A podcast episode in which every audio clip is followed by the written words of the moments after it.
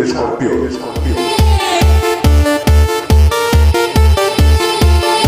El podcast del fútbol balear.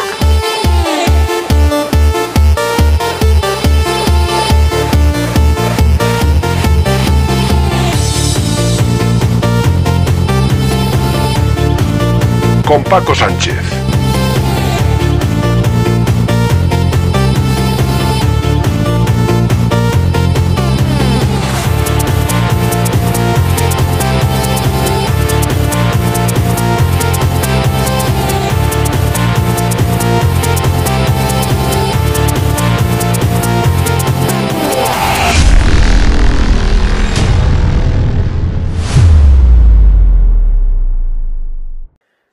Bienvenidos a El Escorpión, programa 118. Como siempre, gracias a todas nuestras escorpionas y escorpiones por seguirnos semanalmente en este podcast eh, dedicado al fútbol balear. Y les recuerdo eh, las distintas redes sociales a través de las cuales pueden seguirnos. Anchor, Evox, Spotify, Apple Podcasts, Google Podcast, entre otras, y también a partir de ahora en el blog el escorpión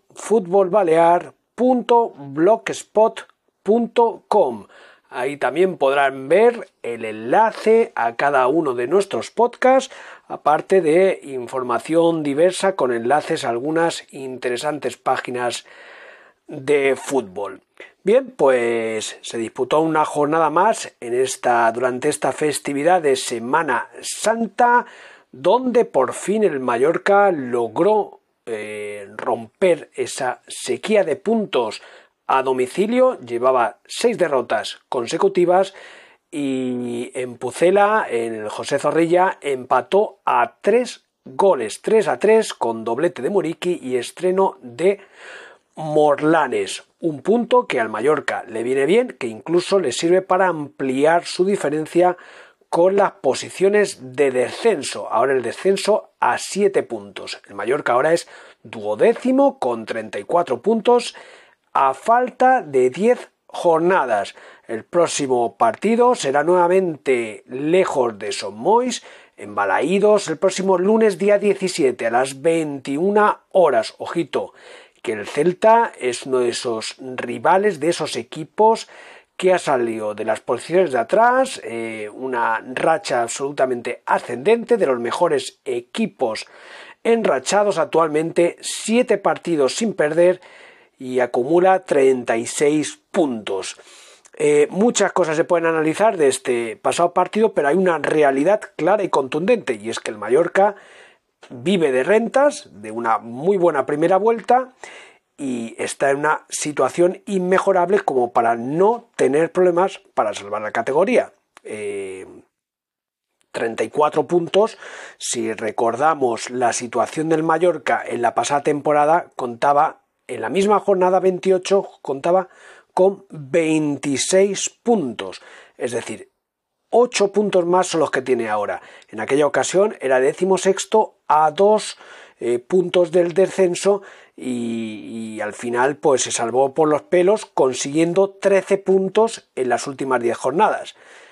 El Mallorca no necesita tantos puntos para salvar la categoría en esta ocasión. Con 34 puntos, si suma 10, le va, posiblemente van a ser más que suficientes para salvar la categoría. Por tanto, Mm, hay que ser optimista, optimistas de cara a lograr el objetivo que no es otro que salvar la categoría. Otra cosa es lo que debe acontecer posteriormente y es si el proyecto del Mallorca debe seguir adelante con Javier Aguirre en el banquillo. Mm, su objetivo el año pasado lo cumplió, lo cumplió con creces, que era salvar la categoría cuando estaba complicado, lo salvó, y este año el objetivo igualmente es mantenerse en primera y el Mallorca lleva camino, merced a una buena primera vuelta, lleva camino de conseguirlo. Por tanto, mm, a Javier Aguirre de momento no se le puede poner ni un pero. Otra cosa, como decimos, es el proyecto en el futuro. Si se quiere que siga eh, ese proyecto encabezado en la parte deportiva en el banquillo por Javier Aguirre. Y en cuanto a jugadores, pues comentar que Morlanes se estrenó por fin como titular y bueno, para mí hizo un partido más bien discreto, se le vio poco, pero marcó un gol. Y un gol da vida a los jugadores, es la salsa del fútbol y indudablemente le viene muy bien a Morlanes, le viene muy bien al Mallorca y ojalá que cada partido que juegue marque un gol. Pero es verdad que mm, su, su, desarrollo y su aportación al campo pues fue más bien discreta, al menos bajo mi punto de vista.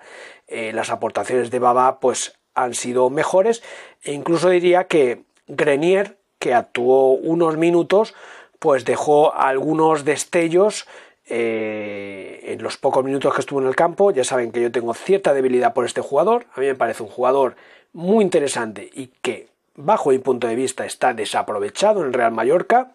Eh, avanzó en una contra que, empezó Grenier eh, para Kang In Lee y que estuvo a punto de anotar Muriki. Y luego recordemos que el penalti, el penalti que le da el punto de empate al Mallorca parte de una falta que lanza Grenier que cuelga muy bien en el segundo palo casi en la línea de fondo y que toca Muriki y luego llega a la mano del jugador del Valladolid pero era un balón eh, muy muy peligroso y con mucha astucia el que lanzó el francés. Bien, eh, esto es lo que ocurrió para el Mallorca en primera división. En segunda, para la U de Ibiza las cosas no fueron nada bien. Cayó en casa ante el Gijón, 1 a 3. Bueno, la U de Ibiza está penúltima con 29 puntos, a 12 del Racing. El Racing sí que ganó.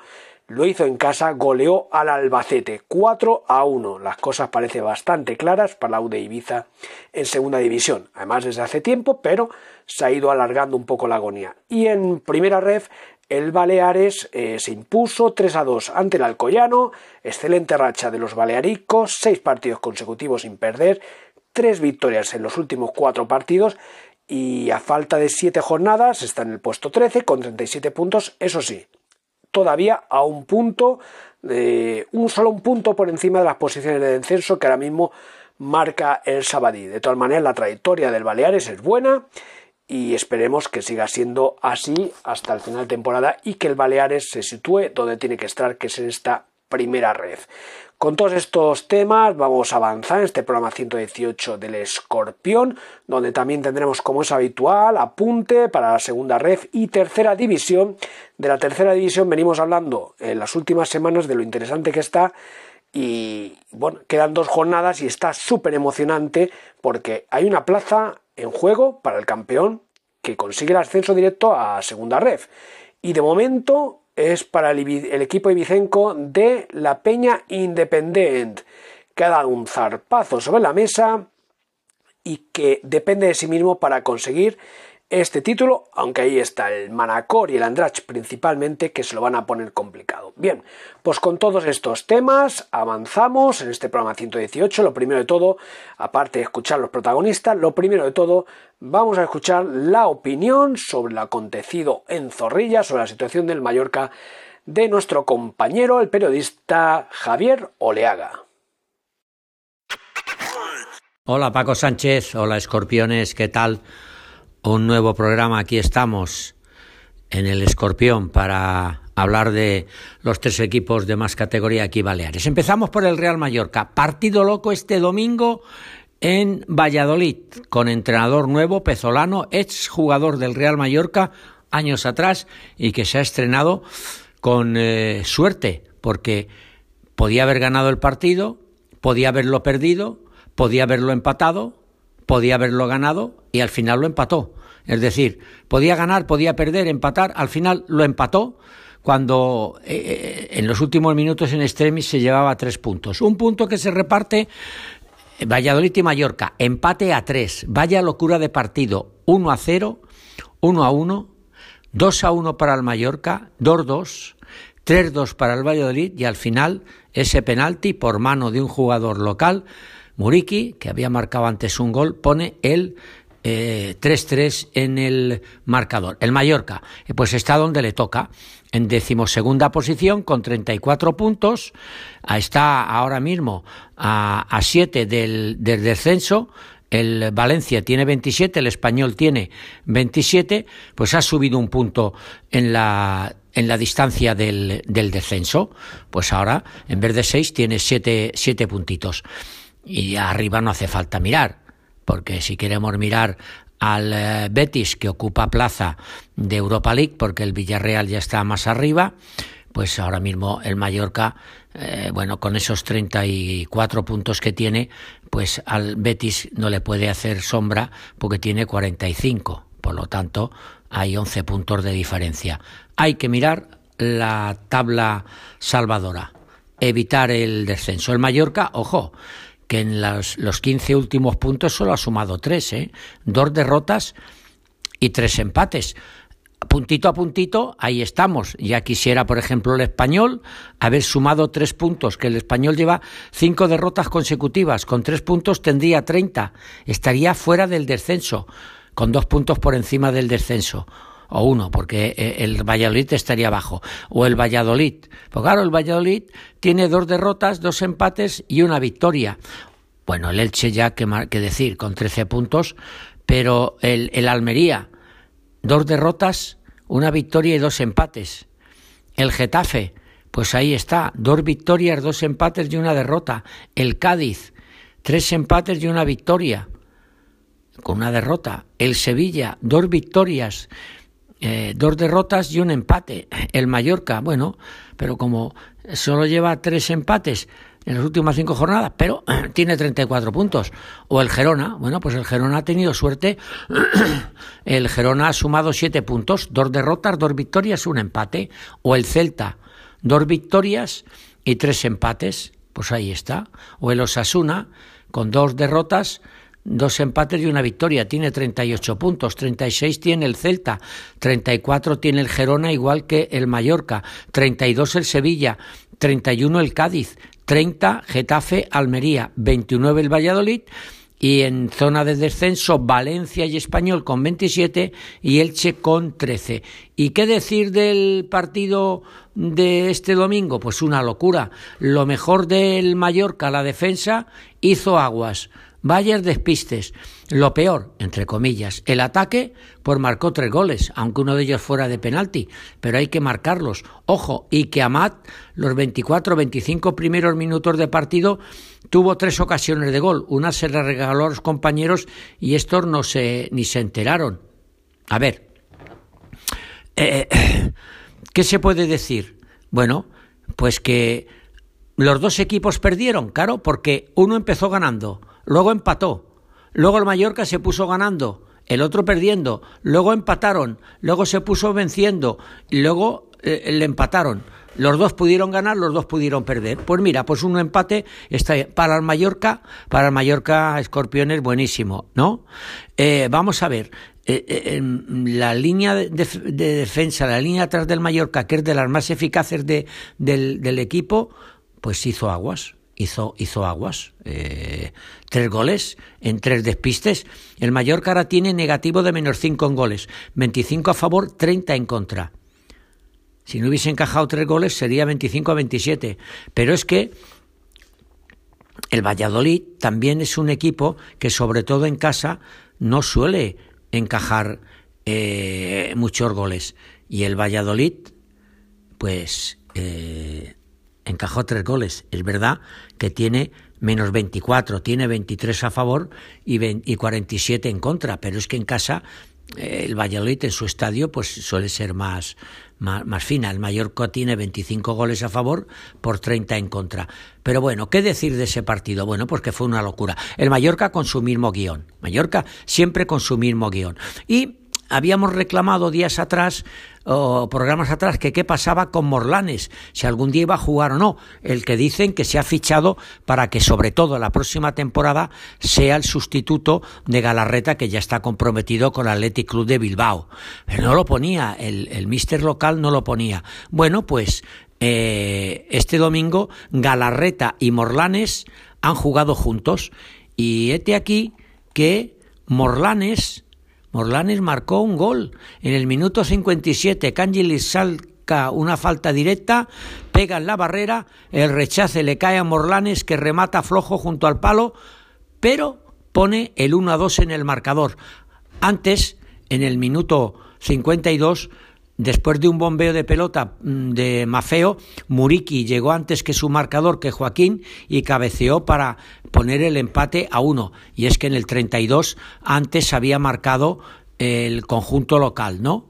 Bueno, pero, pero así van las cosas. Luego, eh, mm, en el 67, Iván Sánchez hace un centro al segundo palo, donde cabecea Gonzalo Plata y Amalat, llegando desde atrás, fusila a Rajkovic y pone el 2 a 2 en el marcador. En el minuto 85 es Kennedy quien manda desde una banda a otra y Monchu solo toca de cabeza y pone el 3-2. Parecía cinco minutos más lo que hubiera de alargue, que ya se había acabado el partido, la derrota para el Mallorca, la victoria para el equipo local. Este aquí que en el minuto 92 Grenier eh, saca una falta en la frontal hacia Muriki, quien llega a tocar hacia atrás y cuando el balón parecía que estaba a punto de, salir, se interpone la mano de, Larín. Eh, el, el, árbitro no pitó ese penalti, pitaba otra cosa, pero desde el bar le dijeron, eh, mire usted, mire usted, señor colegiado, señor Muñiz Ruiz, el gallego de Pontevedra, que aquí ha habido manita. Y este aquí que en Muriqui transformó el castigo máximo y puso el decisivo y bueno para el Mallorca 3-3. Bueno, pues eso, eh, que el Mallorca no anduvo fino en defensa, pero sí anduvo ah, fino en ataque y se, nos quejábamos de que eh, en ataque no se hacía nada, pues ayer se marcaron tres goles y ya está. Ojo, que Muriki, el Kosovar, ya lleva 12 goles y cuatro asistencias de gol, ¿eh? O sea que este hombre está entre los mejores de la de la primera división. ¿Y qué decir de Amat? Bueno, pues Amat tuvo mm, tres ocasiones en los primeros 24-25 minutos que nadie, ni él ni uno de sus compañeros, pudieron eh, aprovechar. Bueno, pues, ¿qué vamos a hacer?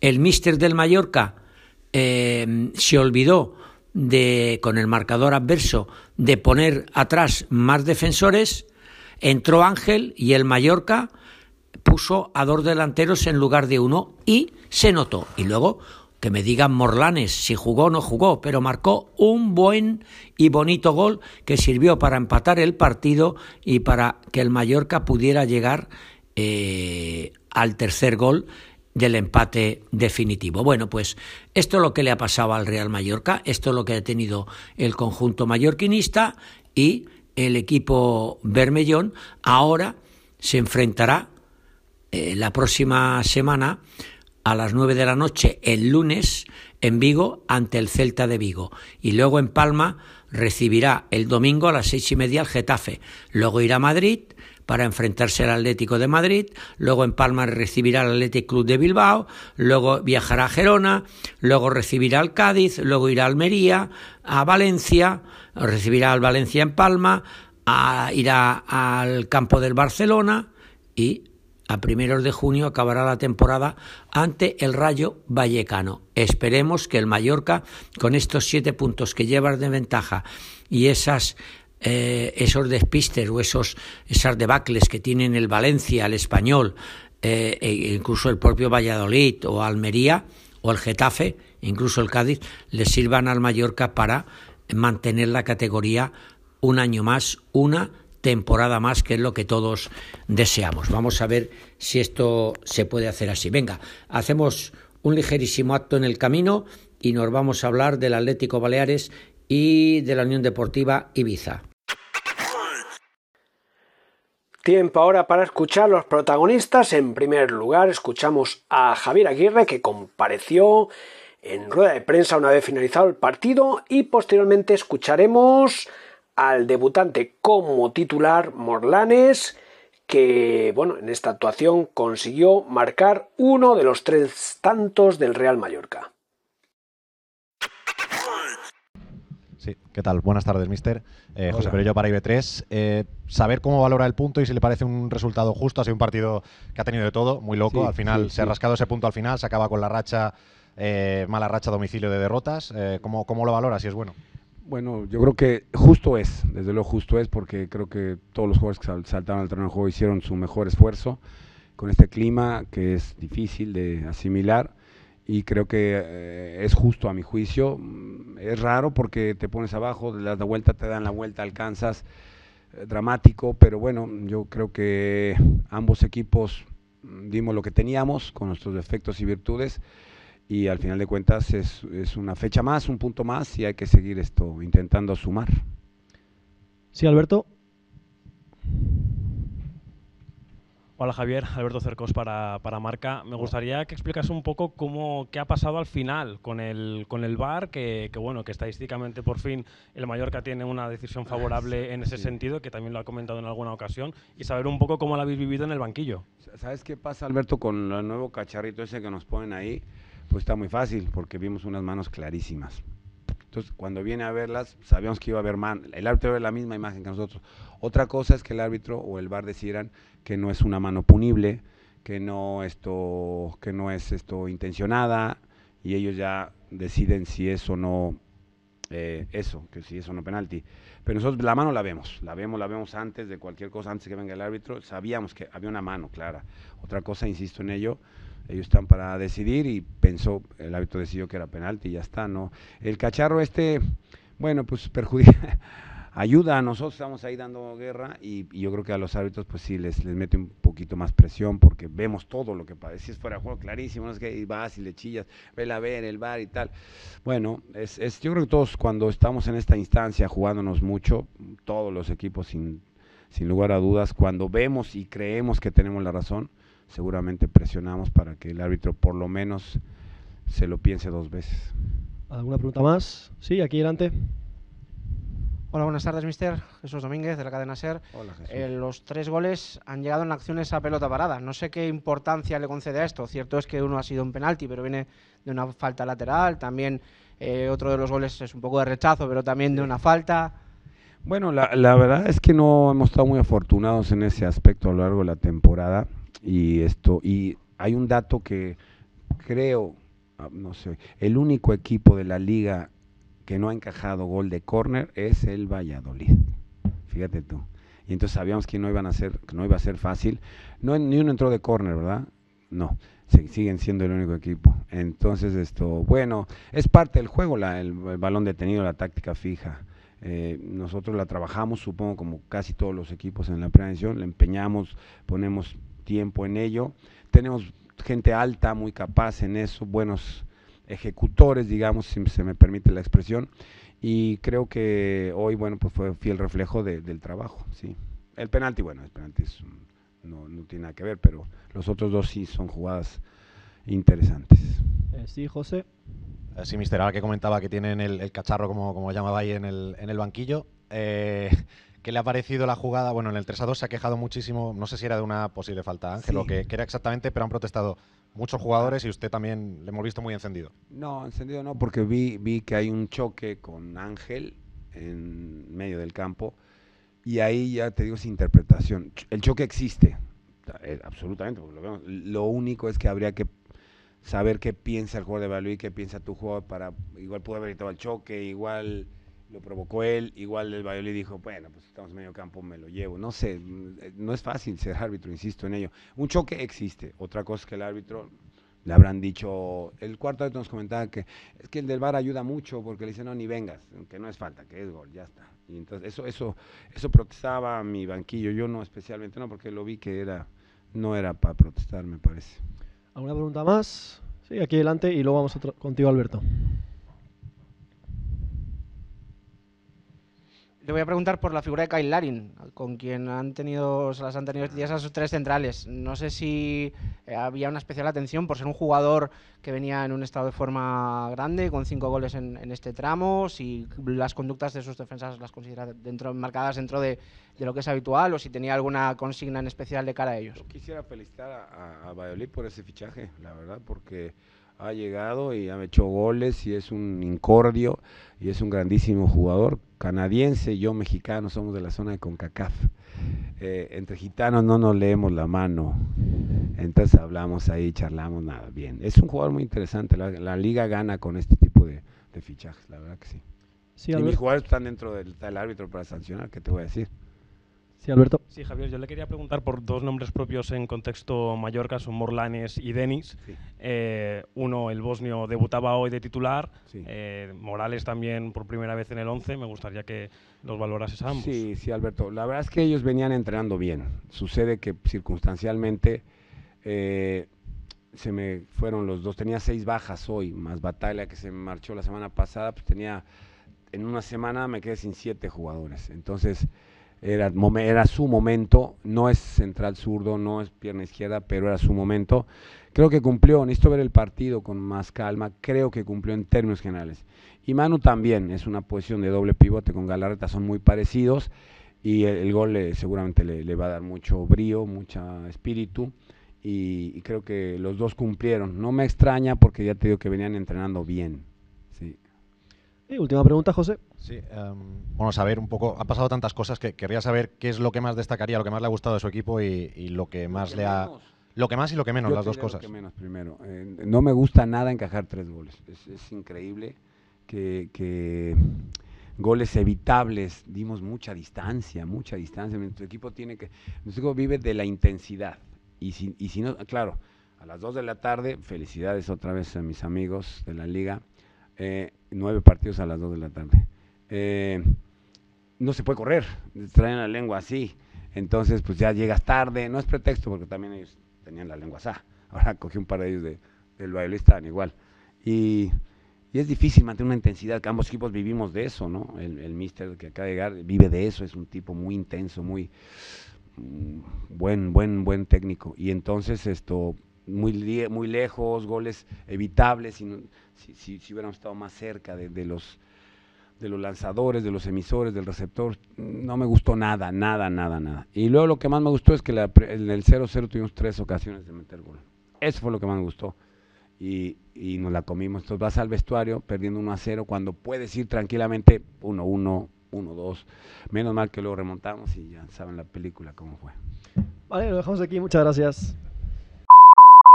Pues sí, así ya estamos con, con Manu Morlanes, ¿eh? que hoy debutaba en el 11 titular, Manu. Vaya partido te ha tocado para estrenarte, ¿eh? de, para arriba y para abajo.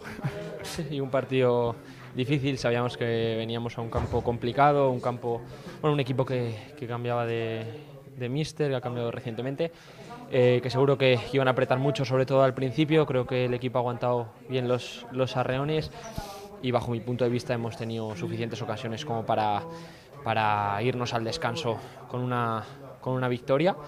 Y bueno, más allá de eso, creo que al final bueno, el, punto es, es, positivo porque, porque sumamos fuera de casa, pero sí que creo que, que, en esta categoría al final perdonar tanto hace que ellos al final en dos, tres ocasiones, que, bueno, son ocasiones aisladas, pues, pues te hagan gol. Es una pena, ¿no? Porque al final el equipo antes del primer gol del Valladolid estaba, estaba ahí, las estaba teniendo y la verdad que muy cómodo en, en, el campo. Sí, eh, la primera parte en el descanso el míster lo ha dicho, que bajo su punto de vista, quitando el error del gol, estaba siendo un partido partido bastante, bastante positivo, nos hemos plantado delante del portero varias veces, eh, bueno, cosa que le estaba faltando al equipo las últimas jornadas. Entonces, bueno, un puntito más, eh, un pasito más cerca al objetivo, sabemos que, que, con esto no nos da, es decir, que tenemos que seguir puntuando. Así que nada, eh, vamos a, preparar el próximo partido con muchas, con muchas ganas. Bueno, primera titularidad y, primer gol, la verdad que contento, ¿no? no se puede pedir más. Bueno, han sido semanas difíciles para mí porque bueno cuando vienes a, a un proyecto, eh, bueno, uno quiere jugar, sentirse importante, no estaba siendo así. Yo he tratado de, de, esperar mi momento, de, de rodearme de, de mi gente y, bueno, y por suerte he podido, he podido meter el gol que, bueno, un gol que, ha servido el empate. creo que se te ha visto muy bien, ¿eh? A mucha soltura. Abandonamos la primera división, damos paso a lo acontecido con la U de Ibiza en segunda y el Baleares en primera ref. La U de Ibiza, que cayó, era la. Bueno, yo creo que lo tenía ya muy complicado, pero bueno, era una opción de poder seguir con vida. La U de Ibiza recibía al Gijón, rival directo, pero no pudo ser. La veteranía de un conjunto histórico como el Gijón, que se impuso por 1 a 3 deja a los ibicencos penúltimos con 29 puntos a 12 de salvación que marca el Racing, que en esta ocasión el Racing goleó al Albacete por 4 goles a 1. Y el Baleares, pues el Baleares continúa con su buena racha, se impuso 3 puntos, buena racha, 6 partidos sin perder, 3 victorias en los últimos 4 partidos, en definitiva que Tato le ha dado un nuevo empaque, un nuevo brío al conjunto blanque-azul, que salen de posiciones de descenso, no está todo hecho, ni mucho menos, pero en la vía de cintura se respira el aire mucho, mucho más puro. Javier Oleaga eh, nos da sus apuntes sobre estos conjuntos. El Atlético Baleares parece que va embalado ha, cogido una buena racha. En las cinco últimas jornadas no ha perdido un solo partido. Lleva empate, dos victorias, empate y victoria.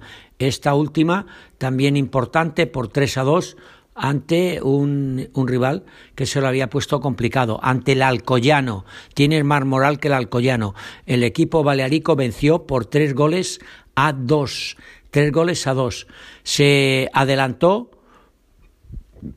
primero el Baleares en el minuto 7 por mediación de Dioni. En el 26, Dani Nieto ponía el 2-0. En el 47, Raúl Alcaina ponía el 2-1. En el 57, eh, Mar Baró ponía el 3-1.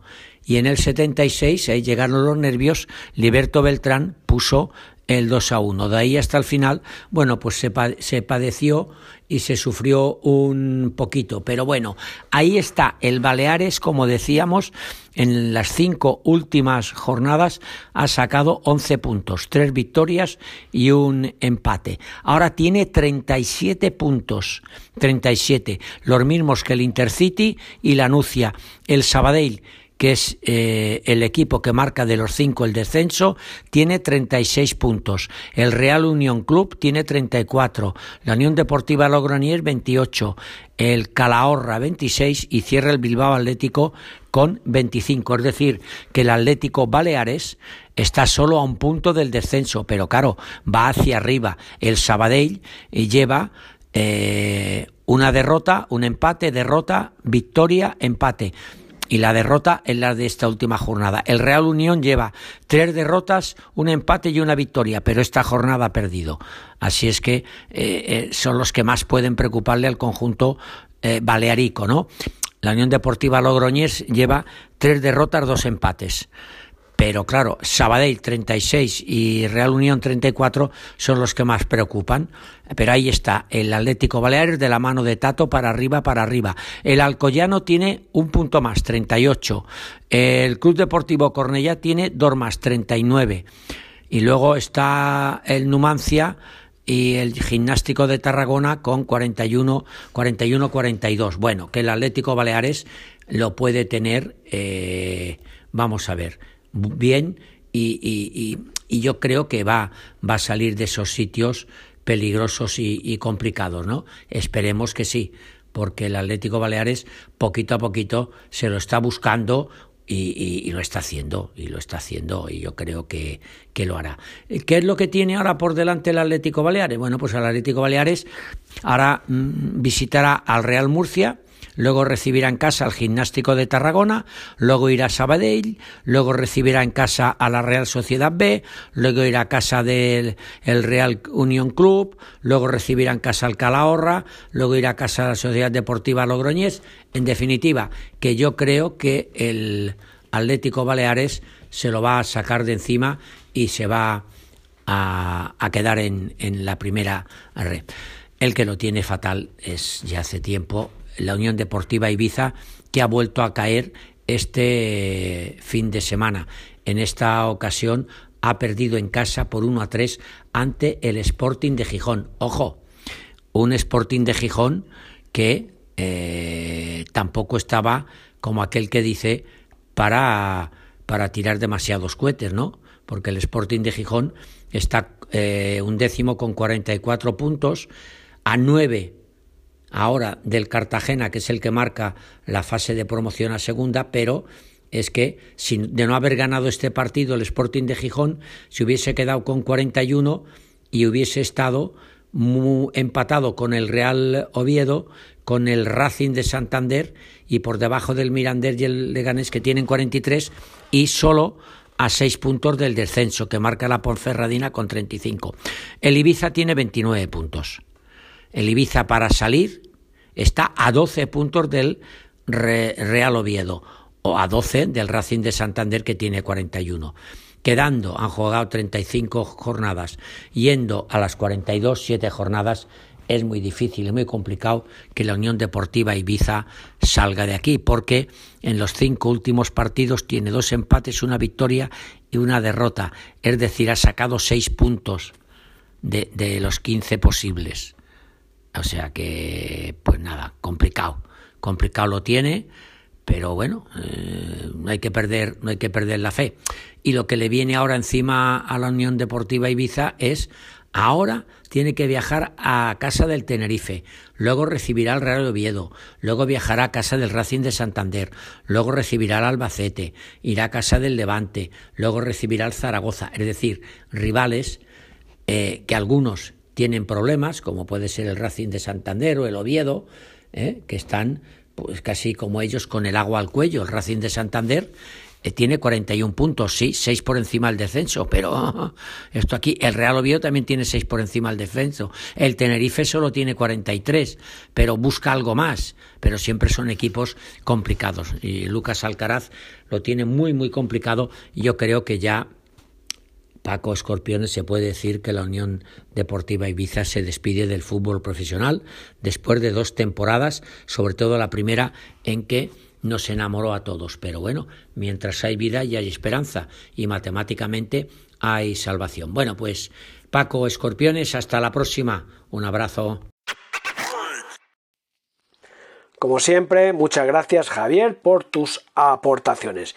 Y tiempo para escuchar a los técnicos de los dos equipos de aquí de Baleares.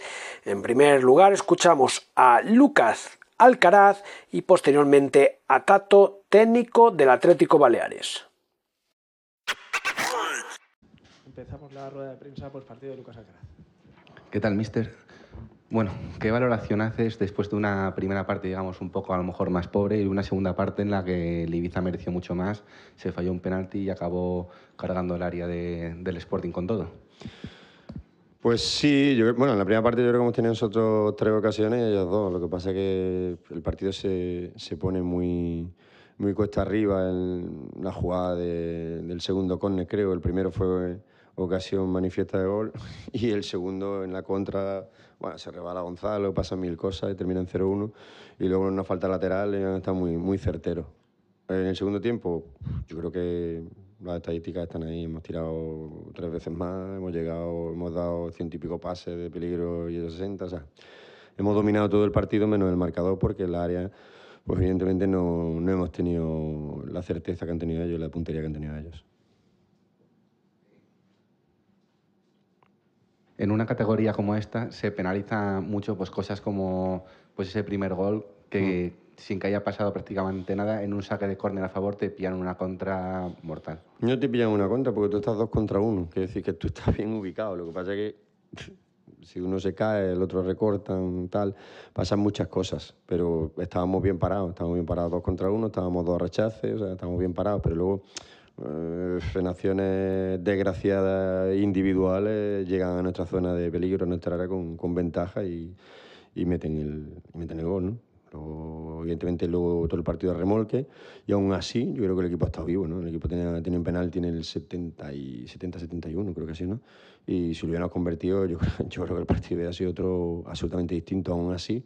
El equipo sigue insistiendo y ya en los últimos minutos, bueno, recibe un gol pero un poco ya cuando está prácticamente intentando en una jugada como la que nos empataron nosotros el otro día, intentando empatar.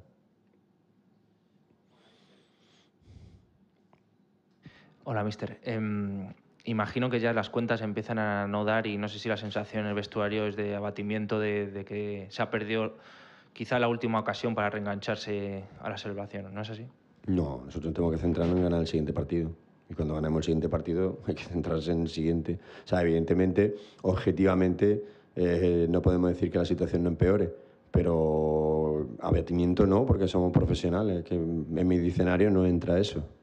Entra que, que nos podemos equivocar, entra que podemos perder un partido, pero yo voy a seguir eh, creyendo en, ganar el siguiente partido y que el siguiente partido me acerque y en, intentar revertir la situación. Para mí sería mucho más cómodo hablar de, de, un discurso mucho más de dejarnos ir, pero yo no voy a consentir eso ni en mí mismo ni en nadie.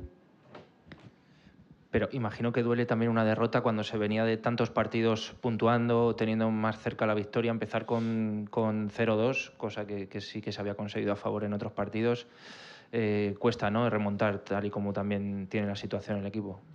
Sí, está claro, hay muchas cosas dolorosas. Por ejemplo, la, la última jugada del partido del otro día, que es una falta clarísima y no la quieren revisar en el bar y el hecho de, perder pues tampoco es nada agradable en la situación que estamos y con la racha que teníamos y con la ilusión que teníamos sobre el partido. Lo que pasa es que bueno, el partido se puso totalmente de cruz, pero aún así yo creo que, que podíamos darle la vuelta al partido. Hola, eh, ¿qué has pensado cuando ha, ha fallado el penalti Ekain? Que creo que me dicen que es el primer penalti que falla en toda su carrera. ¿Qué has pensado y si, durante el partido le das vueltas a que no es la primera vez que ocurre, algo así. Quiero decir, llevamos un mes y medio, el penalti de Cristian, el gol del otro día en el 94, el 0-2 de Andorra. Eh, no sé hasta qué punto te martirizas tú mismo pensando en estas cosas, en la cantidad de puntos que se han excavado últimamente en 5 o 6 partidos. Son sensaciones distintas, aunque evidentemente son dolorosas, pero son distintas. Para mí la del otro día es de indignación. Es de indignación porque nos han quitado dos puntos por la cara. Ahora tú me dices la Andorra y digo, ahí tenemos que ser más autocríticos y saber que hemos hecho cosas mal. Pero a mí del otro día de indignación, totalmente. Y ahí está el reglamento. Hoy, pues evidentemente quedan 19 minutos, tienes que seguir. Cuando, cuando peleas en deporte profesional, aunque, aunque pelees en, en momentos de dificultad, en momentos de contrariedad y en momentos de adversidad hay que seguir. Quedan 19 más 5 que han dado, quedan 24 minutos, que, que se podía como mínimo haber empatado el partido. Pero sí que es cierto que, que, es, que es una jugada muy, muy crucial, como la del día del Villarreal, que era un partido tipo mm, pinta de 0-0 y evidentemente si mete el penalti cambia, cambia el decorado, pero bueno, la adversidad no, no, se puede evitar, hay que afrontarla y tenemos que seguir. Y ahora hay que rearmarse, una semana larga, y rearmarse para llegar a ganar a Tenerife. Quería preguntar también por, por los fallos en el, en el, lateral izquierdo, que está siendo una cosa muy recurrente toda, toda la temporada. Ya sé que seguramente no vas a querer personalizar, pero en el 0-1 hay un error ahí. Y, y, y, la semana pasada también ocurrió, en el 1-1. Y llevamos toda la temporada arrastrando, también en el derecho, porque han pasado 5 o 6 laterales derechos este año. Eh, no sé si esto está lastrando mucho el equipo, ese problema en los laterales, sobre todo de defensa. No, yo creo que lo de ella es una jugada desgraciada. O sea, el hecho. El... Tengo que verla repetida, porque no sé si es que ha tropezado con el balón, no sé si es que se ha resbalado, no sé. Yo sé que de pronto ha perdido la, la verticalidad cuando quedaban muchos metros y un chico muy rápido. A Gonzalo le puede sacar uno o dos metros, pero faltando 60 70 metros se los recupera seguro. Pero no sé por qué se ha caído. No sé si es un resbalón, no sé si es que se ha, tra se ha trabado solo, pero el hecho. Yo, más que un error, una jugada desgraciada. Eh, hubo momentos en que la afición, también los jugadores, vosotros en el banquillo, se desesperasteis bastante con el árbitro. Luego en un partido en el que os pitan un penalti y acabáis también con uno más, no sé si se puede hablar del árbitro o no. Te lo dejo a ti. No es el día. Ha habido varias jugadas. Yo me, me gustaría, no, no, estoy diciendo que sea o que no sea, pero el penalti a Eka en la primera parte me gustaría verlo. Pero no voy a hablar del árbitro porque no he visto el penalti, entonces no, no te puedo dar un juicio de, la jugada que para mí es la única que me deja un poco de duda dentro del partido. ¿no? Lo que pasa es que bueno, estamos en una situación que, que aprieta, aprieta, aprieta, independientemente del tipo de arbitraje. Yo, yo te hablo de la semana pasada, de ese sí te hablo, porque vamos, lo veo vamos, no hay nadie que no lo pueda ver. Pero yo de este arbitraje, no sé, me gustaría ver el penalti de Eka, pero porque los he visto muy convencidos los jugadores de eso. Pero no, no, no te hablo del árbitro, te hablo de esa jugada puntual. No, no, no creo que hoy haya que, que, que tirar por esa vertiente. Pero me gustaría ver la jugada, no la he visto. Bon dia, míster. Bé, no sé si t'esperaves en el descans, estava, estava tot més o manco controlat, eh, patir tant en el final, però bé, això de l'equip balear sembla que, que s'enorma la marca de la casa. Bueno, uh, m'esperava. M'esperava un equip que, que sortiria a intentar remuntar el partit i, i bueno, um, tinc la sort, tenim ara la sort aquesta que quan estàs allà baix no la tens, de que va de dins, es, falta aquestes corners, es tir d'en Dani Nieto, eh, bueno, hem aconseguit canviar la dinàmica, per tant, eh, això és primera federació i aquí tothom se juga la vida. O sea, al final l'Alcoyano és un equip molt dur que s'està jugant la vida i mira, i han guanyat i al final que estan allà també no? o sea, és que no, ningú se pot dormir perquè, perquè això està molt comprimit. A més, eh, això arriba el gol just començar la segona part, però l'equip una altra vegada demostra que Alba aquesta maduresa o Sanfredo que també ajuda la situació actual que no ve cap a baix i, i aconsegueix treure el partit.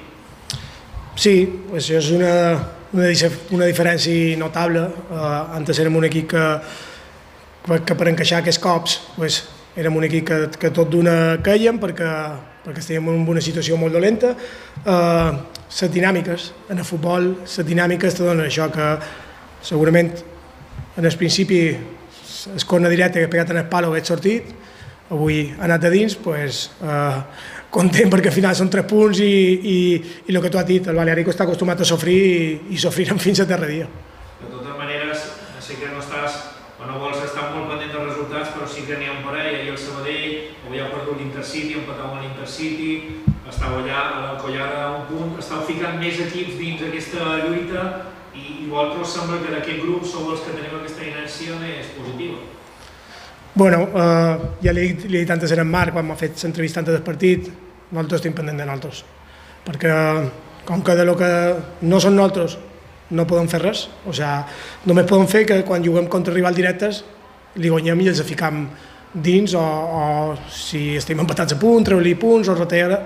Eh, nosaltres tenim una, una meta per arribar que són una quantitat de punts i, i no aturarem fins, fins a arribar allà.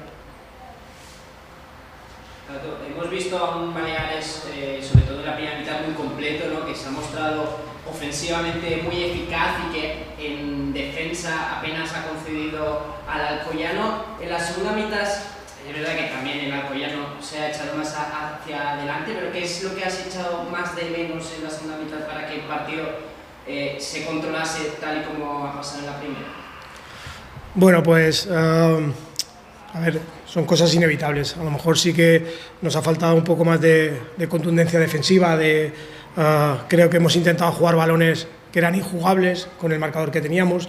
Uh, hemos, el equipo nos apretaba arriba y seguíamos jugando atrás, pero esto, esto te lo da la confianza que al final tiene, porque antes uh, nos quejábamos de que no teníamos esa paciencia con balón, hoy hemos tenido creo que más de la que tocaba y bueno, hemos sacado un poquito a Chisco allí arriba para, para que fuese esta referencia, pero tampoco hemos cambiado mucho esa idea, que era mi idea que teníamos que cambiar.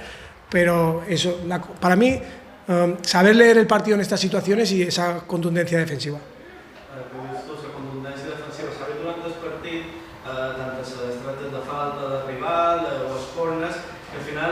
Antoni eh, està molt, però tenia molt de cop, escoltava deia molt bé les marques de Marc i tal, suposo que és també fonamental la feina que fa ell, no? d'analitzar rival els, dia, els dies anteriors. Bueno, uh, bueno, ells ho saben, no és perquè estiguin aquí i tal, uh, però el meu cos tècnic, jo som el que surt aquí davant de vosaltres, però és que mm, ningú imagina la feina que hi ha darrere d'això i vosaltres ho, veu, ho veus. Uh, Toni Mates, en Joan Valentí, uh, pues, fisios, en Marc, de porters, eh, Utillero, el, el delegat de Manolo, Santi, és que hi ha una feinada aquí darrere, saps? Que jo surto aquí davant i, claro, eh, la gent pot dir, total... Mm, jo, o sea, som una part que en el final som els que tenim que prendre les decisions, però tenim una, tot un equip de feina darrere que pues això ens dona, si nosaltres no estem així ficats en el partit i estem pendent de marques, de totes les estratègies, avui era un partit que nosaltres sabíem que l'Alcoyano és un equip que és molt fort amb estratègia perquè té gent molt gran i, i bueno, òbviament eh, són tots superimportants i, i és que és imprescindible per, per treure això, si no és, és inviable. I és innegable que aquesta ratxa és impressionant, no? D'aquesta llarga tripleta, no sé si t'ho esperaves tu, en quedat sis partits sense, sense perdre. Bueno, mm, m'esperava eh, que les coses m'ho anessin bé. Això sí que m'ho esperava, no, no perquè sigui molt bo o molt dolent, perquè, perquè crec que en la feina creia que aquí hi havia un, una bona plantilla, mm, sabien que tenien que canviar cosetes, però Marc, és que no, no han aconseguit res. És que això mm, en dos partits te poses en el teu puesto. I sí que ara tot és molt guapo, però fins que no estiguem de fora de veres, que diguem ja estic de fora, pues no, pràcticament que no poden ni, ni, ni respirar, tenim que, que seguir i seguir. Sí, gràcies a Nos adentramos en la segunda ref y tercera división. Resultados para los equipos de Baleares en segunda ref, grupo tercero. Formentera 1, Badalona 1, Terrassa 2, Ibiza y Las Pitiusas 1, Manresa 1, Mallorca B 0 y Peña Deportiva 4, Prat 1. Con estos resultados, el Teruel es líder con 58 puntos. Ojo, el Teruel empató en casa del colista del Ebro empate a cero.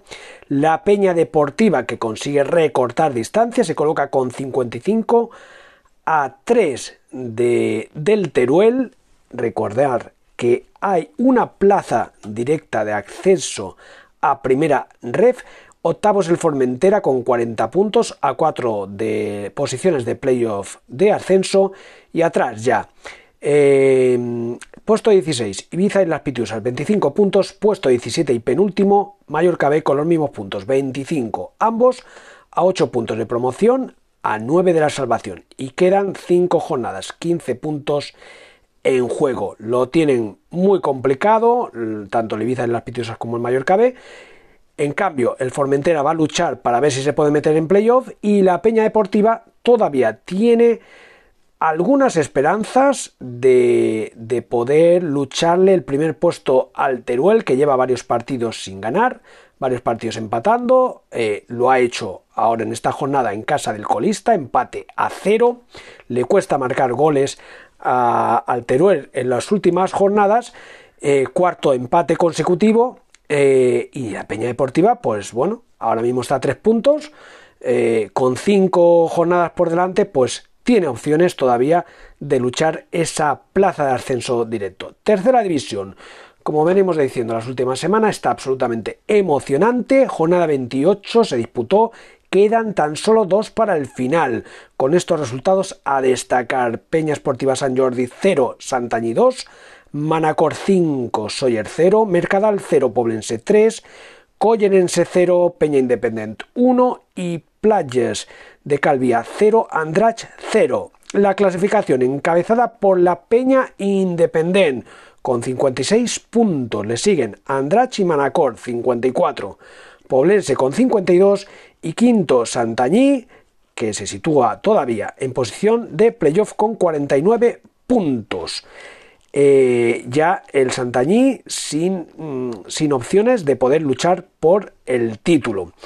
En sexta posición el Constancia con 45, séptimo Yosetense con 44, que todavía podrían lucharle esa quinta plaza al Santañí. Y la primera posición, la Peña Deportiva, pues depende de sí misma para, para conseguir el ascenso a segunda red, después de que el año pasado fuera campeón en preferente. Eh, un equipo con poco, poca historia y, que, bueno, en, poquitos años tiene la opción de, de, jugar en categoría nacional en esa segunda ref. Bien, pues hacemos un pequeño parón y entramos ya con la agenda para este próximo fin de semana.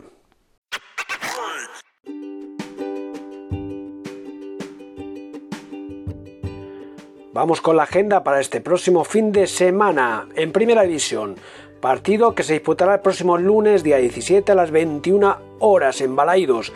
Celta Mallorca, partido importante como lo son todos en, esta, en este último tramo de liga. 10 partidos quedan para el final, oportunidad para el conjunto de Aguirre.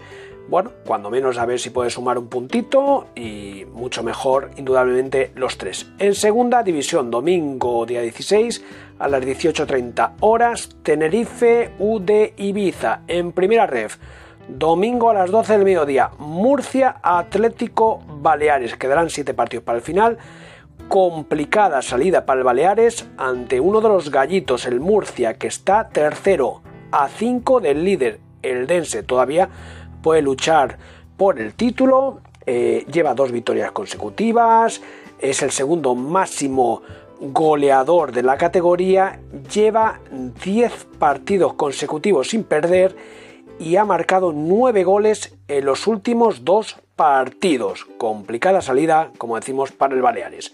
Segunda ref, eh, con 5 partidos para el final. Partidos a las 12 del mediodía.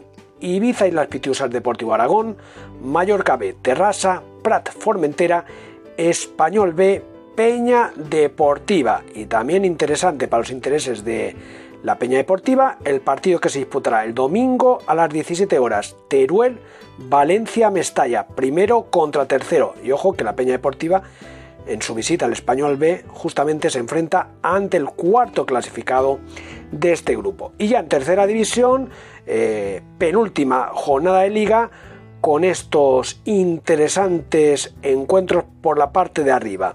El sábado a las 16.30 horas, Santañí Constancia, en la lucha por eh, conseguir una plaza de playoff.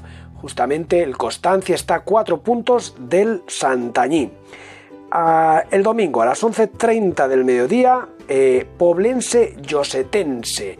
El Poblense que todavía puede luchar por el título, el Yosetense que buscará también acercarse al Santañín en esas zonas de playoff. Domingo eh, a las 18 horas, el Collerense Andrach. El Collerense que todavía eh, está luchando por bajar porque, bueno, bajan tres, pero como posiblemente van a descender el Ibiza y las Pitiusas y también el Mallorca B, pues bajarán dos equipos más y ahora mismo el Collerense estaría en situación de descenso y el Andrach, que se lo juega todo, necesita ganar para seguir con opciones del título. Y gran partidazo en Ibiza, en San Miquel, domingo a las 17 horas, Peña Independent Manacor. Si la Peña gana y el Andrach pierde, la Peña Independent será equipo de segunda ref. Jornada apasionante en tercera división. Pues aquí lo dejamos, este programa 118 del Escorpión. Gracias por estar ahí, como cada semana. Y les recuerdo nuevamente que además de en las distintas redes sociales en las que nos pueden seguir habitualmente, también nos pueden seguir a partir de ahora a través del blog el escorpión